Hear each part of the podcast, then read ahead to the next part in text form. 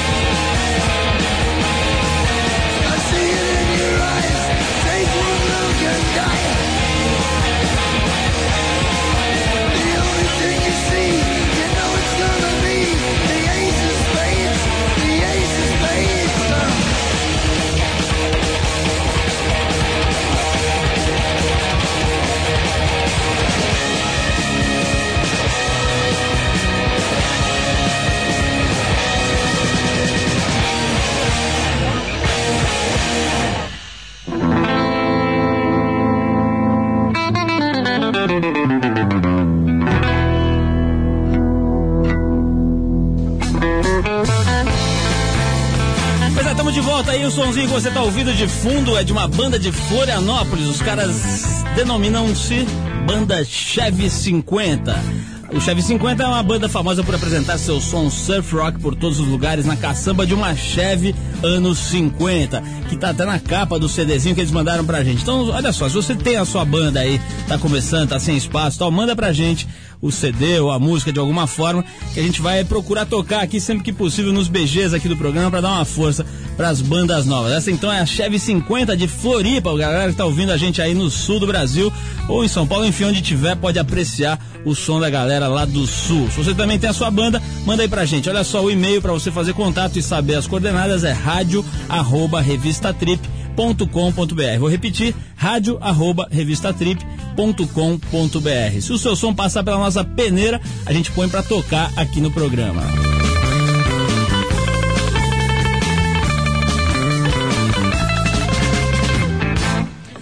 Arthur Veríssimo, você que é um rapaz que gosta de sobrevoar várias localidades do mundo, daqui a pouquinho estaremos falando sobre o voo à vela que é aquela modalidade praticada com planadores, com aviões desprovidos de motor, a maioria, né? Já tem uns planadores aí com motor também, mas enfim, é o voo à vela que utiliza somente o vento e a natureza para fazer voos perfeitos. Daqui a pouquinho você vai saber um pouco mais sobre isso, Arthur Veríssimo. Muito bem, eu já estou aqui na cola do Armando, aqui nos calcanhares dele, na vela. Não, na vela, por oh, favor. Pega lá, ah, pega lá. Não, não. Ô, Paulo. Então, ah, então eu, eu, vou, eu, vou, te salvar ah, dessa e vou te contar uma notícia. Verdugo Paulo Lima, vai lá. Vou te salvar dessa, que você já estava se enfiando numa armadilha. Não, não. Eu vou te remover te contando uma notícia aqui. Por favor. Comercia comerciante alega que tratamento para soluço fez encolher seu pênis, Arthur. Ih, que problema, seria, seria, mais um caso para o doutor Bayar Fischer? Bayar Fischer e também do nosso grande menesteiro e sábio... Pedro de Lara. Sim. Bom, a verdade é a seguinte, Chong Wei Ken, de 38 anos, dono de uma confeitaria na Malásia, Eita, tá causando está causando uma grande polêmica lá no país dele. O pobre homem procurou um médico para curar uma crise de soluços e acabou saindo com problemas maiores ou menores, dependendo do ponto de vista. Chong procurou um médico que, que diagnosticou seu caso como herpes na garganta. Uhum. Só que depois que começou a tomar os medicamentos, seu problema mudou e piorou muito. Agora ele acusa o médico e o hospital que o tratamento o teria deixado parcialmente surdo, danificando sua garganta e ainda por cima diminuído sensivelmente o tamanho do seu pênis. Você sabe, nós orientais tem fama de não serem muito dotados. Arthur Veríssimo, você nas suas andanças pelo Oriente confirma essa tese? É, Paulo Lima, eu como especialista em afrodisíacos, a gente sabe muito bem que pela Ásia existe uma cobiça, uma procura intensa atrás de afrodisíacos. Isso também na África. A África, você sabe. Eu não vou dar uma de Pedro de Lara por aqui. Mas na África, os sujeitos são aqueles sujeitos. E na Ásia, a história é pequenita. Você sabe, você sabe que a Monique Evans já falou que você era especialista em pipi, né? Não, Paulo, até um período no SBT me chamavam de Arthur Peníssimo. Mas eu volto à tona sempre aqui no Triple 89 como Arthur Veríssimo. Então veja só essa notícia a respeito de outra categoria de profissionais, Arthur, que são os papais noéis. Que interessante. Veja só que os papais noéis andam um pouco estressados ultimamente. é que a vida de Papai Noel não é nada fácil como você pensa, Arthur. Sim, Paulo. E, e por isso mesmo, mais de 120 papais noéis procedentes de todo mundo estão reunidos nesse momento na Dinamarca para discutir melhores condições de trabalho para a Noelzada, Arthur. O congresso de três dias que terminou quarta-feira passada abordou assuntos como o tamanho dos presentes e a data em que eles devem, que eles devem ser enviados às crianças. Mas quando é que é isso? Estaremos lá na próxima. Você perdeu essa daí. Poxa, viu? essa é minha. Os papais noéis espanhóis, por exemplo, pressionaram para mudar a data de 24 de dezembro, véspera de Natal, para 6 de janeiro. Pô, os caras só ganham festa, fiesta. Dia de Reis, segundo a organizadora Tina Baumgart Jensen.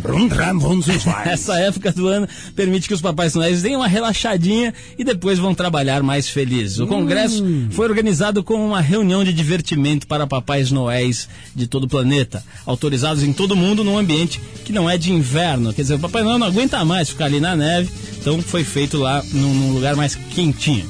Bom, realmente os Papais Noéis são uma classe de trabalhadores muito sacrificada e o Congresso não poderia ter acontecido em melhor hora, Arthur Veríssimo. Qual é a região dos Papais Noéis, Paulo? Os Papais Noéis vêm do Polo Norte? Não, da Lapônia. é onde, que, aliás, onde mora Dr. Bambay. Ah, um velho conhecido nosso, sim. Haren Saknussen, Viaja ao Centro da Terra. Arthur, ouvi dizer que você trouxe hoje um CD sim. bastante inovador. Sim, sim, sim. Não, não, inovador não. Isso daí é um dos maiores menestréis, um dos grandes compositores da música pop, David Bowie. Aí a gente tem esse, esse, último disco dele maravilhoso. Ele já está um senhor já passado dos seus 55 anos e é um exemplo de uma carreira maravilhosa. A gente vai escutar a faixa Cactus. Mas o disco é novo? É um recém-disco que faz um, foi lançado há um mês aqui no Brasil. Vamos ouvir, vamos ouvir David Bowie e a gente já volta. Faixa Cactus, impecável.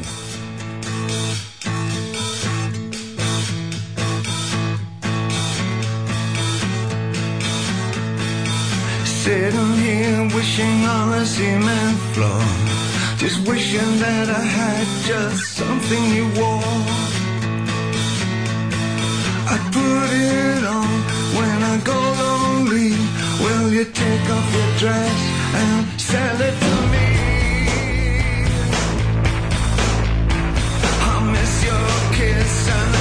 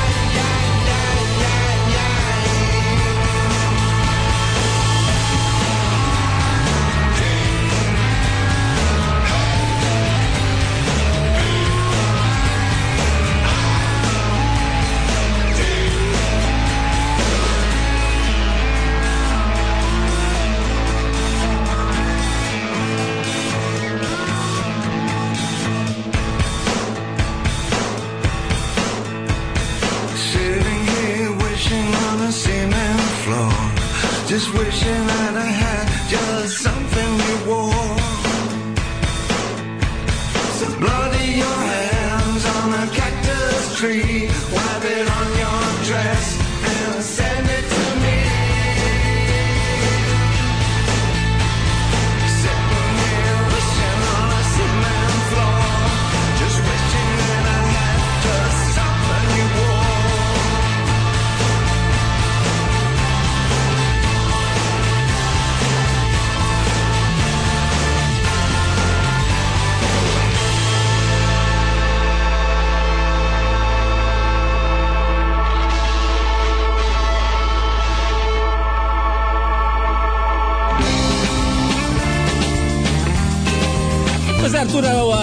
Som da nossa banda de BG de hoje, o Chevy 50 lá de Florianópolis, a gente volta aqui para o programa avisando a galera que nessa sexta-feira agora, quem quiser bater um papo com a colunista da revista TPM, Mara Gabrilli, pode acessar a página de bate-papo lá do IG.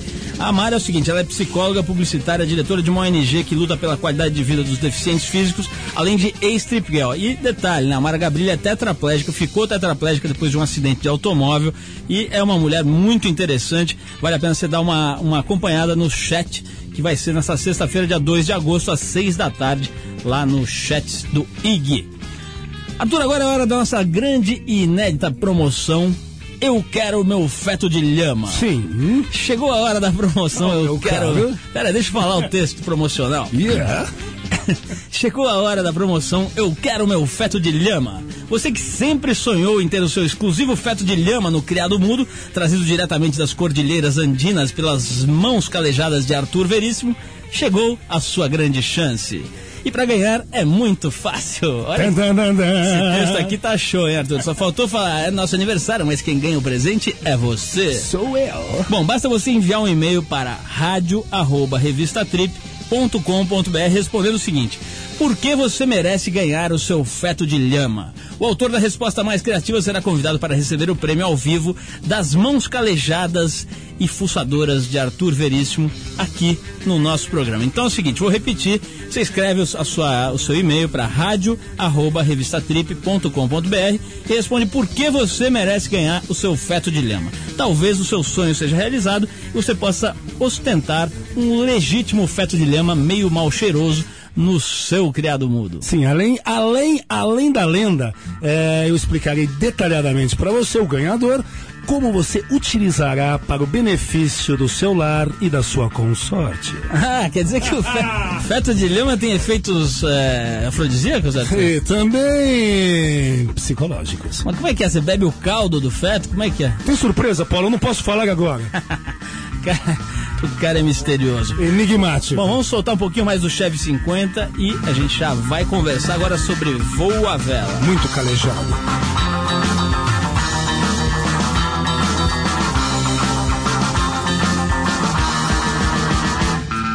É isso aí, a gente prometeu aqui no começo do programa falar sobre esse esporte, o voa vela, um esporte pouco difundido, mas bastante antigo aqui já no Brasil. Já tem gente praticando isso desde os primórdios, aí se não me engano, anos 50 ou 60 já tinha gente voando, acho que antes, antes disso até, né? já tinha gente voando de planador aqui no Brasil.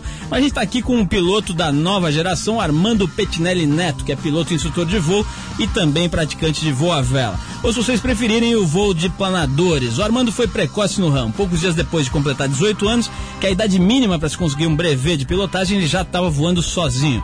E dois meses depois começou a trabalhar como instrutor. A sua grande paixão sempre foi mesmo pelos planadores. Hoje ele vai ensinar para a gente um pouco sobre esse esporte bastante praticado no mundo e pouco conhecido aqui no Brasil. Armando, Antes de mais nada, obrigado por você ter vindo e parabéns aí pela tua carreira. Quer dizer com um pouco mais de 18 anos você já estava praticamente instrutor de voa vela, é isso? É, na verdade comecei bem antes que isso, né? Comecei com, com voando com meu avô, né? Desde de muito criança.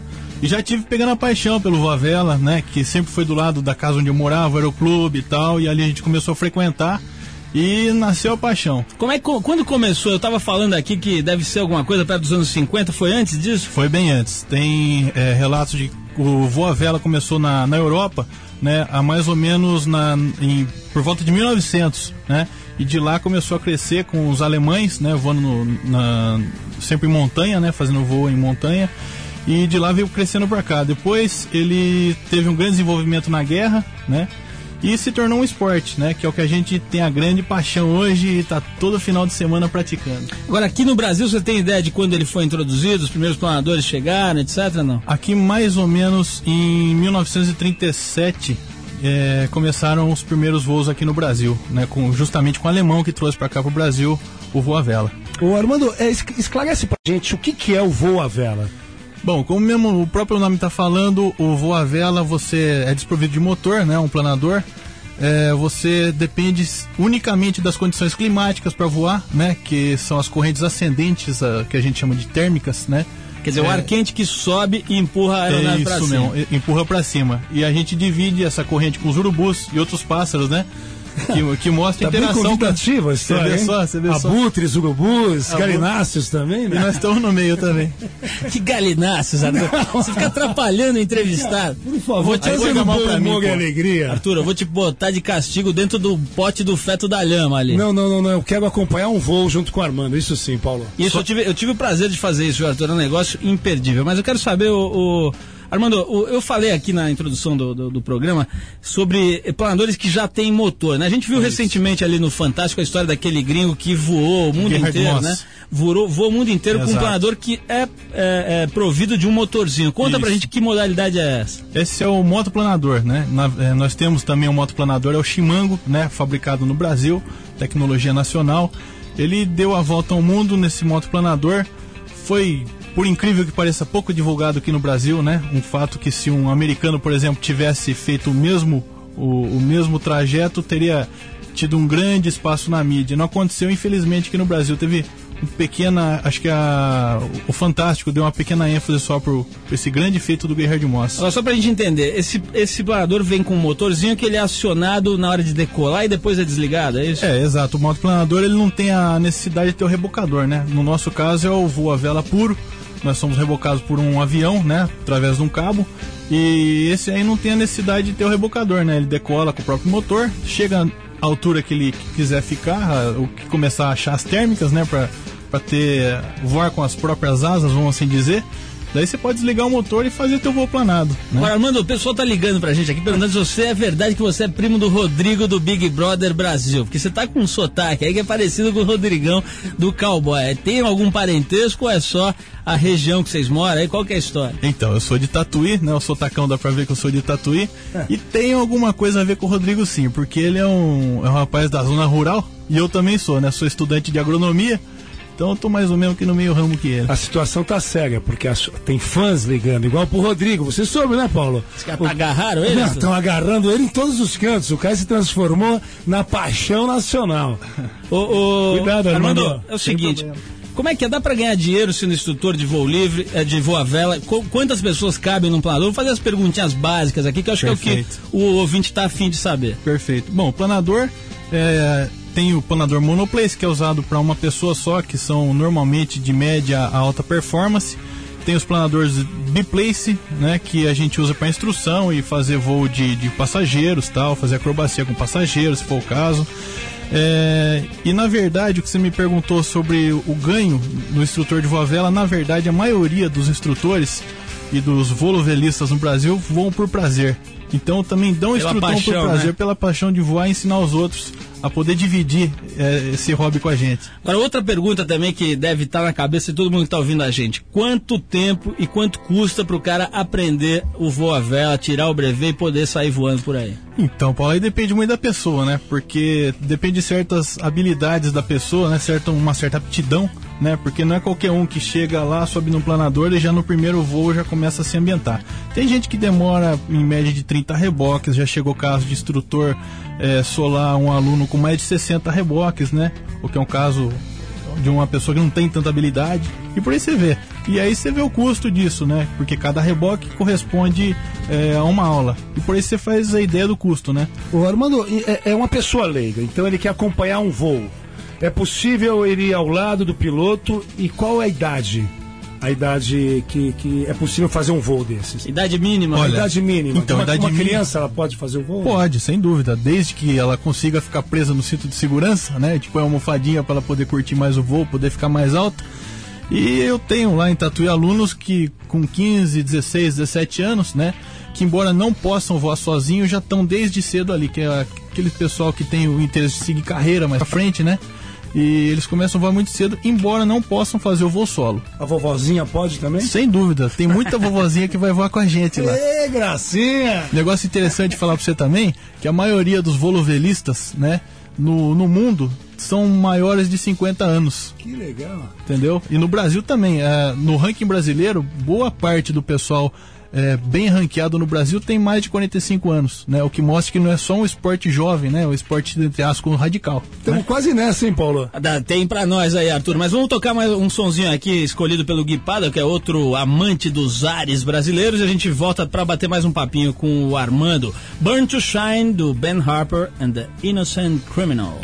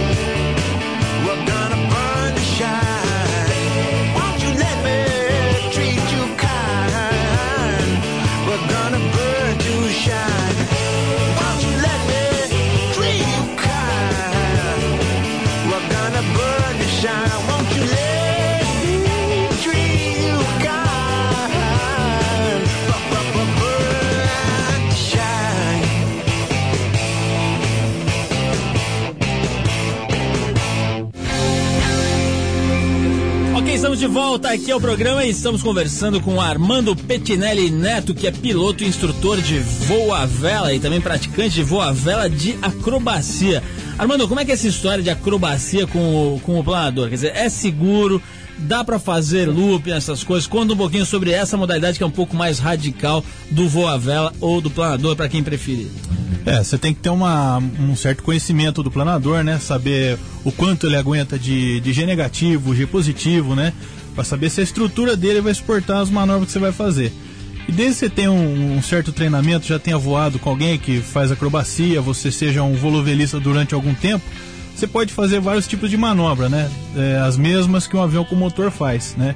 Looping, rasante, reversão, Immelman e uma série de, de manobras. Bom, falando nessas coisas de G negativo, de looping, etc., a gente está na linha agora com o Gui Pádua, que é especialista em sky surf, skydive, todos os tipos de sky, qualquer coisa.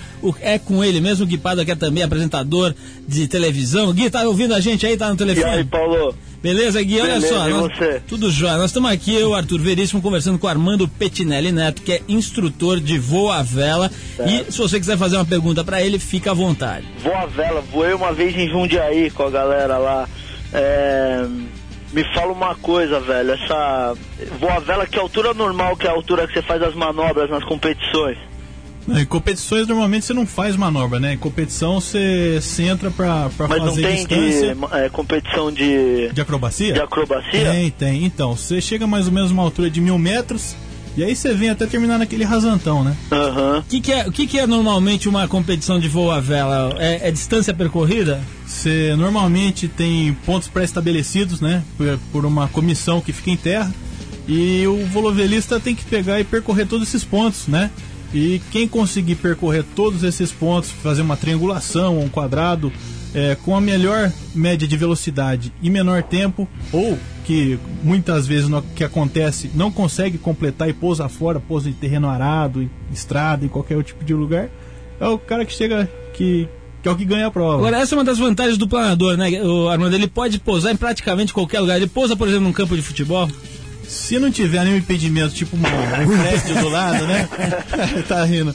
Mas é verdade, se precisar tem que pousar mesmo. Mas desde que não tenha árvore muito alta, né? Que você possa, possa fazer uma aproximação segura pro pouso, não tem problema não. Rapaz, eu já vi, já vi planador é, com umas asas de, de uma ponta até a outra, assim, de mais de 20 metros. É, nós temos isso aí lá em Tatuí. Ô Gui, você tava dormindo, né? Eu tô vendo pela sua Tava, voz. tava aqui assistindo Cê- televisão de bobeira, tá tava achando- esperando vocês ligarem, Tá achando velho. que você tomou um lanche e deu uma nanada aí. e o Arthur tá aí, velho? Fala, Gui, como é que é, E aí, compadre? maluco? Olha, essa história aqui do Armando realmente é casca grossa aqui, o, o- as explicações dele aqui, ó.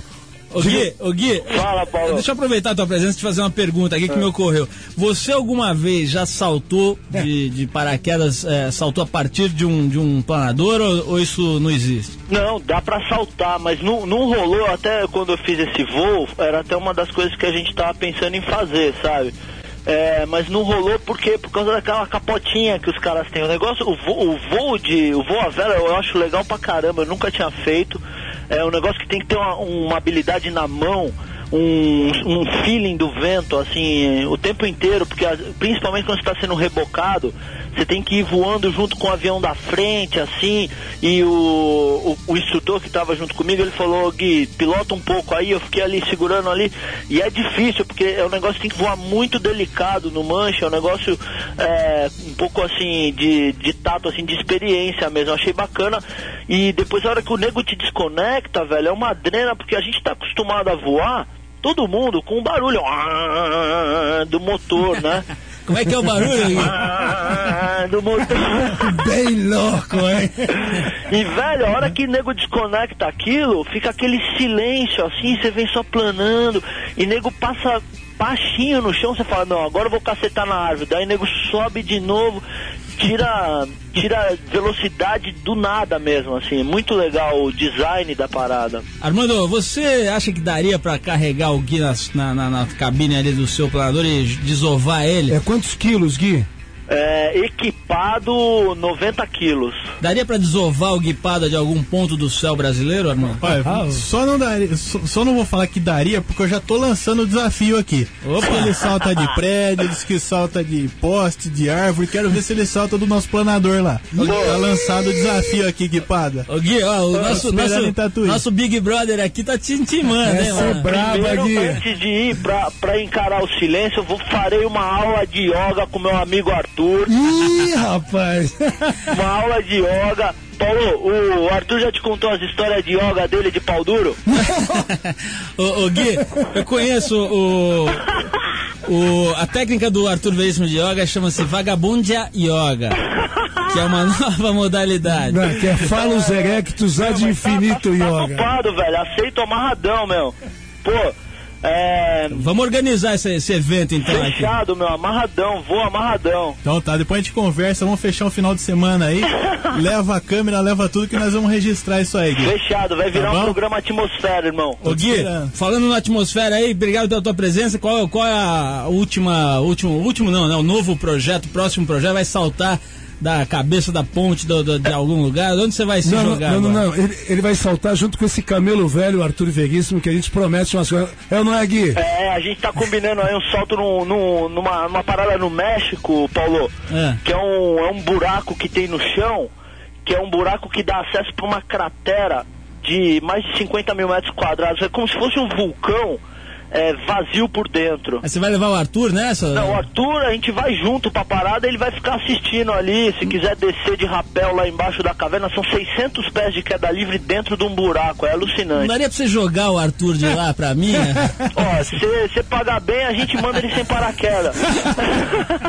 Pô, Gui Pardo, Um obrigado, abraço, Gui. obrigado pela tua presença, um abração, parabéns pelo programa. Valeu, velho. E cê, que- quero que você venha aqui ao vivo aí na tua próxima Pô, visita quando aqui eu estiver em campo, eu vou te ligar, daí eu vou aí ao vivo. Fechadíssimo. esse Falou? foi- esse foi- Obrigadão, velho. Obrigado. Um abraço pra todo mundo aí. Um abraço, Arthur. Obrigado, Gui. Valeu. Tchau, tchau, Gui. Aí direto do Rio de Janeiro por telefone. A gente vai tocar mais uma musiquinha agora. É isso. Esperta. Ô, ô, Armando, queria, queria antes de, de tocar a música aqui, queria te perguntar o seguinte: é, como é que faz pra um garotão esteja ouvindo a gente aí, ficou interessado no Voa Vela, como é que ele faz pra ter uma aula, pra conhecer um pouco mais do esporte? Ó, pra começar, basta ir pro Aeroclube de Tatuí e procurar a gente, entendeu? Estamos lá sábado e domingo, a hora que ele quiser aparecer, ela aparece pela manhã, que é normalmente quando começam o- o- a operação de voo, né? Faz- Fazemos um briefing e tal, da, da operação do dia. E daí ele faz um voo com a gente. Se gostar, já faz a matrícula ali mesmo e já vira nosso aluno. E, é, e é baratinho, né? acho legal até dar o preço, porque o pessoal ouve isso, fala avião, pô, deve custar uns 750 reais pra ficar, pra ter uma aula e tal. Quanto custa uma aulinha ali pra você chegar e fazer um voo, sentir qual é? Massari. Olha, por incrível que pareça, é uma das modalidades de voo mais acessíveis que tem para se começar na carreira de aviação, né? É, no nosso aeroclube hoje está na faixa de 75 reais a instrução, né? Que seria é, cada aula seria uma instrução, um pouso, uma decolagem, um reboque e o voo ascensional, né? Até a altura que você conseguir. Pô, E- aquele negócio bem acessível, dá pra você chegar lá Muito legal. Sem dúvida. e fazer. Ô, Armando, muito obrigado pela tua presença. A gente vai encerrar aqui porque o tempo tá comendo por fora Já aqui, é. mas é o seguinte, foi muito legal conhecer um pouco mais do Voa Vela. Nós vamos lá, eu e o Arthur, com o nosso Teco Teco, patrocinado pela, pela, pela equipe Aposentec, né, Arthur? Nós vamos lá visitar você e fazer uma aulinha aí qualquer hora. Vai obrigado, um prazer, Armando. Paulo. Obrigado. Você já deu teu, teu e-mail, teu, teu site aí, não Então, deu? quem quiser conhecer mais alguma coisa sobre o Aeroclube de Tatuí, o nosso site é o www.aeroclubedetatuí.com.br. Nosso telefone é 15 251 4368. Estamos lá esperando todo o pessoal para voar com a gente. E um abraço pro Inclusive tesoureiro lá, né? O meu pai? Isso. O Armandão? Esse é o homem que soluciona as coisas por lá, né? Ele só fica armando ali. É o homem da caixa Eu registradora. quero saber do Massari, doutor Armando. É o seguinte, Walking Contradiction do Green Day, escolhido pelo Gui Pado, a gente já volta.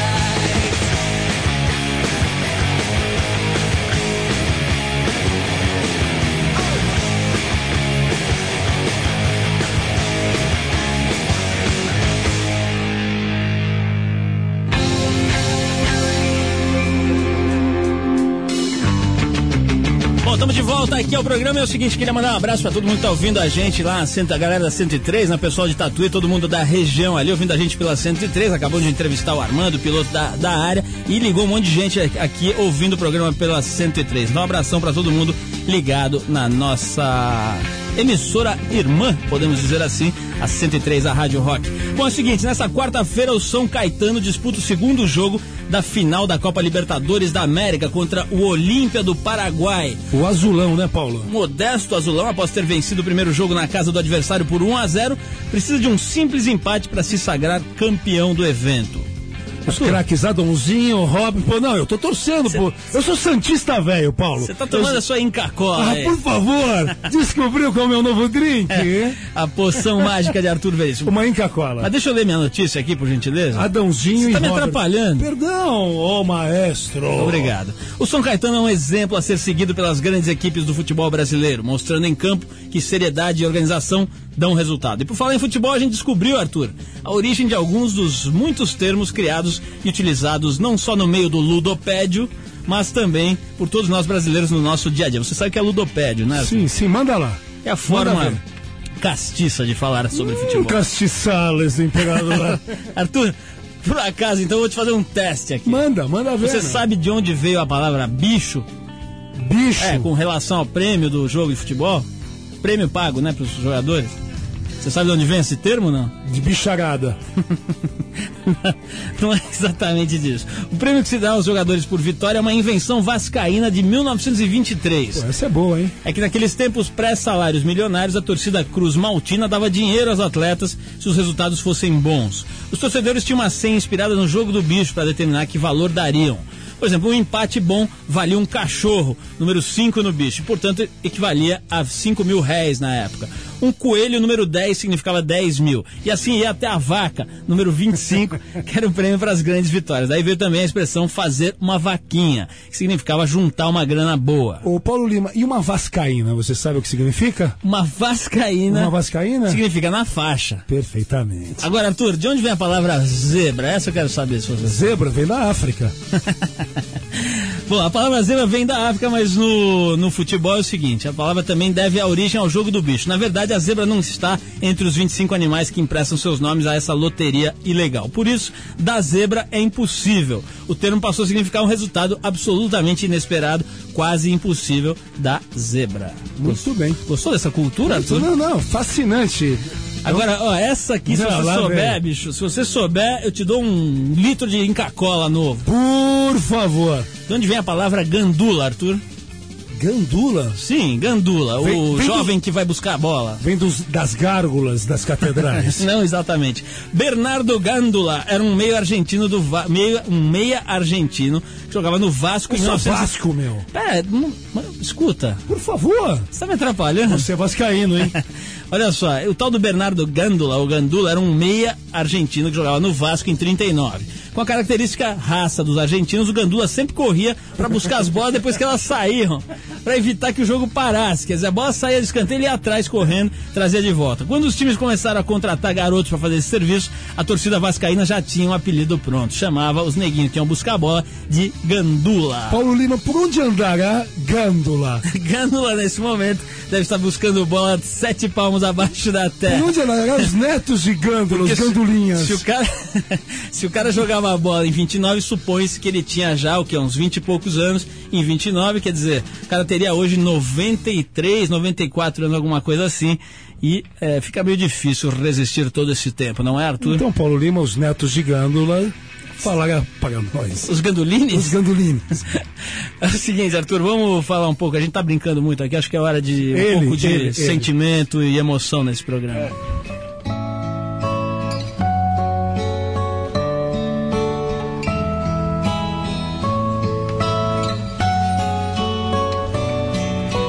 Pois Arthur, nós já falamos de esporte, falamos de futebol, falamos de voa vela e agora está na hora de falar um pouco de amor. Love. O sentimento mais nobre que une dois seres humanos nesta existência. Enigma. que enigma? De Casper Hauser. bom, tá bom, é enigma. Bom, é o seguinte, chegada a hora da verdade nesse programa, uns vão se assustar, outros não vão entender, mas muitos vão aprender lições que marcarão suas vidas para todo o sempre. Deixa a música para emocionar. Obrigado. Vamos conceber um, mom- um momento de puro amor, né, Paulo? Sim, Arthur, agora para de dar puff no microfone, vai mais longe do microfone. Esses são problemas de flatulência, Paulo. Bom, é hora de Pedro de Lara tomar as rédeas e ajudar aos carentes e necessitados deste Brasil. Os homens e mulheres que precisam de uma ajuda sentimental e sexual para melhorarem suas existências e espalharem amor incondicional por todo o território nacional. Vamos turbinar seus corações e principalmente o seu chakra sexual. Vamos então ouvir a carta do ouvinte João, que deposita em Pedro de Lara suas últimas esperanças de felicidade neste plano. Fala, João.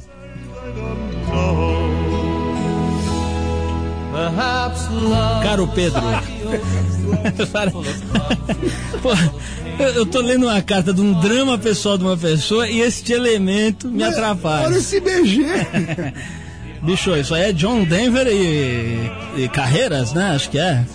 É coisa boa. Isso pega na corrente sanguínea, hein? E levanta o falos erectus. Nós compramos num, num site de amor aí esse disco. Tô ligado, né? Pla- Você, é Plácido Domingo com a participação especial de John Denver. você gosta, né, Paulo? John Denver, natural de Aspen, Colorado. Pablos, o apaixonado. Aliás, John Denver morreu num acidente aéreo, mas Sabemos, isso aí é outra história. essa é outra história. Vamos, vamos ler uma carta aqui, que é a do João, que é o nosso objetivo nesse momento. Fala, João. Arthur, por favor, se, é, solidarize-se com o problema dos outros. Oi, João, João. Põe a mão na consciência. Vou botar a mão no chakra.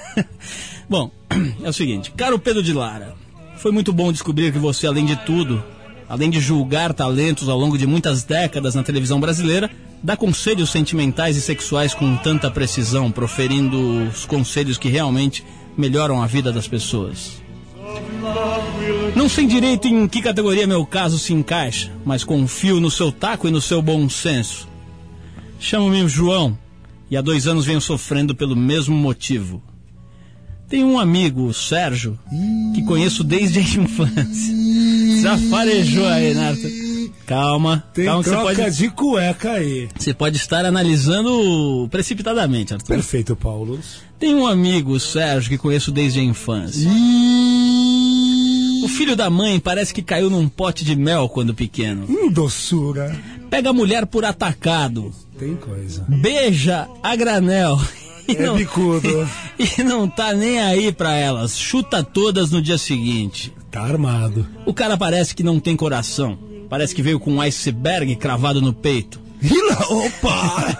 Nunca está satisfeito.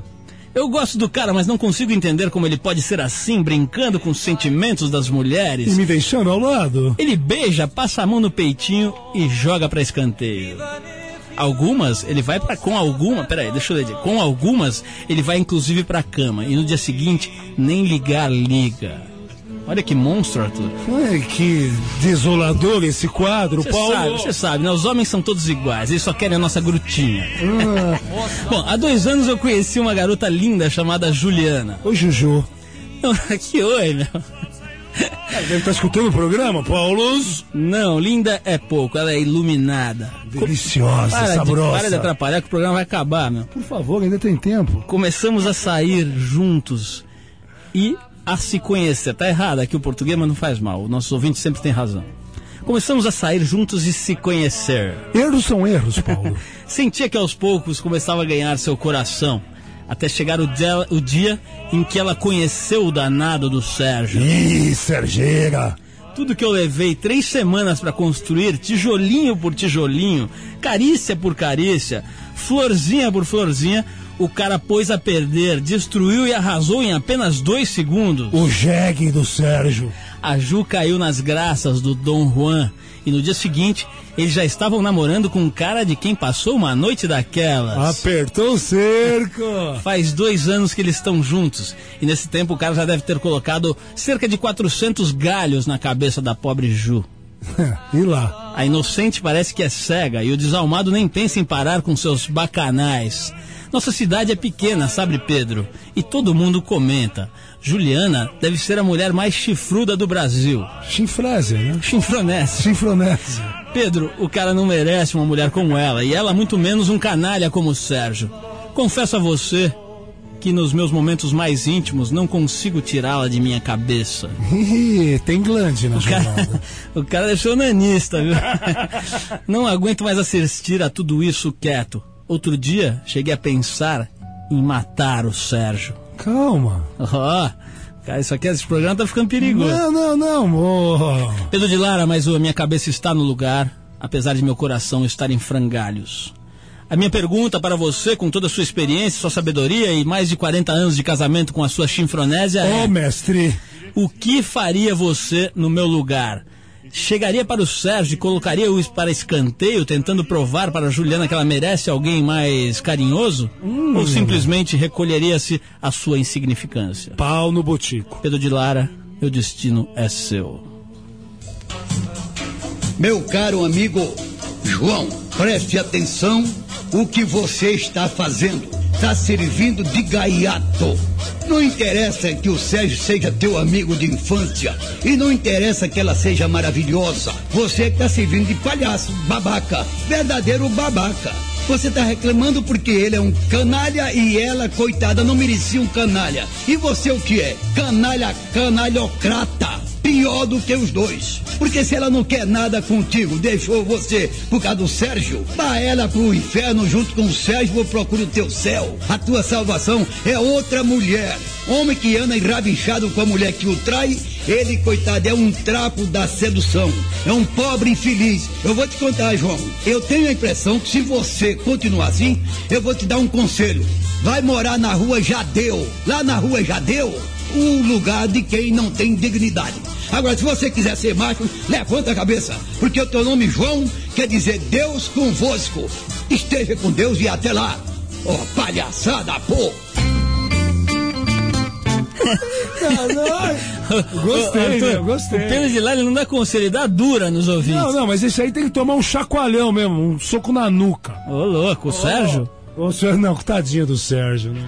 Ó, é o seguinte, esse problema está resolvido e nossa função social está realizada, Arthur. Muito bem, Paulo. Palmas, palmas, palmas. Arthur Veríssimo, é seguinte, o que que é essa Inca-Cola aqui, que você trouxe esse líquido que parece amostra de exame de urina? Ô Paulo, não, a história é a seguinte, isso daqui foi uma longa viagem que nós fizemos aí numa reportagem entre Machu Picchu, Cusco, fiquei num hotel, o Hotel Monastério, 3.400 metros de altitude, com, com grandes problemas do ar rarefeito, Paulo, que é, é, nesses momentos eu acredito que as suas viagens aí também pelo mundo afora, isso é interessante o nosso ouvinte saber que a partir do, dos 2.200 metros de altitude a gente já começa a ter uma insuficiência.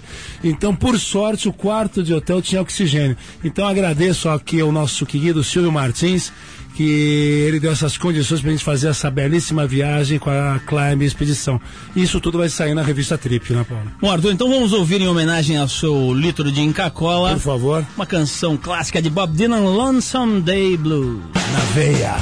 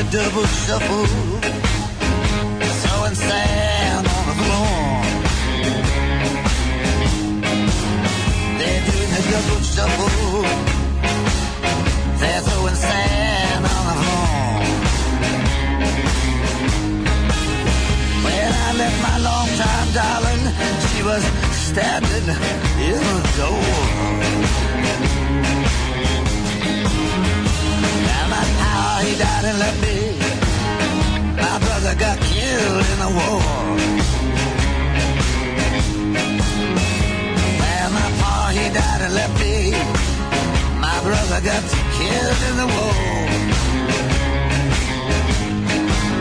My sister, she ran off and got married. Never was heard of anymore.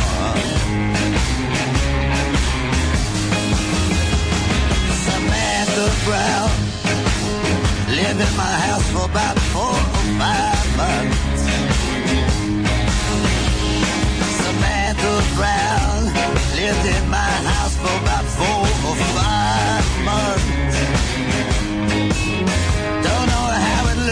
other people. I never slept with a one. And a rose washed out, whether or not fit for man or beast. Yeah, the rose washed out, whether or not fit for man or beast.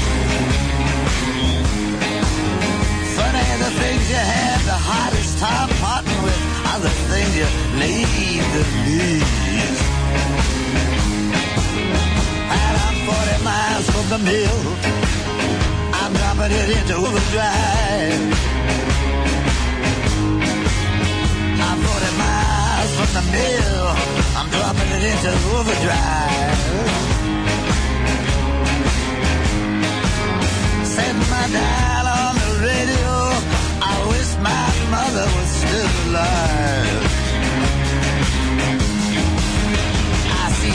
Lover man coming, coming across the barren field. I see your lover man coming, coming across the barren field. He's not a gentleman at all. He's rotten to the core. He's a coward and he's steel. Well, my captain, he's decorated. He's well schooled and he's skilled. My captain, he's decorated. He's well schooled and he's skilled. Arthur Veríssimo, nosso programa de hoje vai ficando por aqui. Que pena, que medo. Este é um programa independente feito pela equipe da revista Trip TPM em parceria com a 89 FM, a Rádio Rock. A apresentação é de Paulo Lima e Arthur Veríssimo nas interrupções especiais. Yes, como sempre. Direção de Ana Paula Nemerueba. produção, produção de Eduardo Marçal. Trabalhos técnicos do Super Eric. Quem quiser escrever pra gente pode mandar seu e-mail para rádio@revistatrip.com.br. Agora você pode até ganhar o seu feto de Por lhama. favor, não se esqueçam, seu feto de, o seu feto de lama está à sua disposição. Até segunda que vem com mais um Trip 89 por aqui. Um abração pra todo mundo e você fica agora com ele, o, o gogó de veludo André. Ah, é isso aí. Tchau.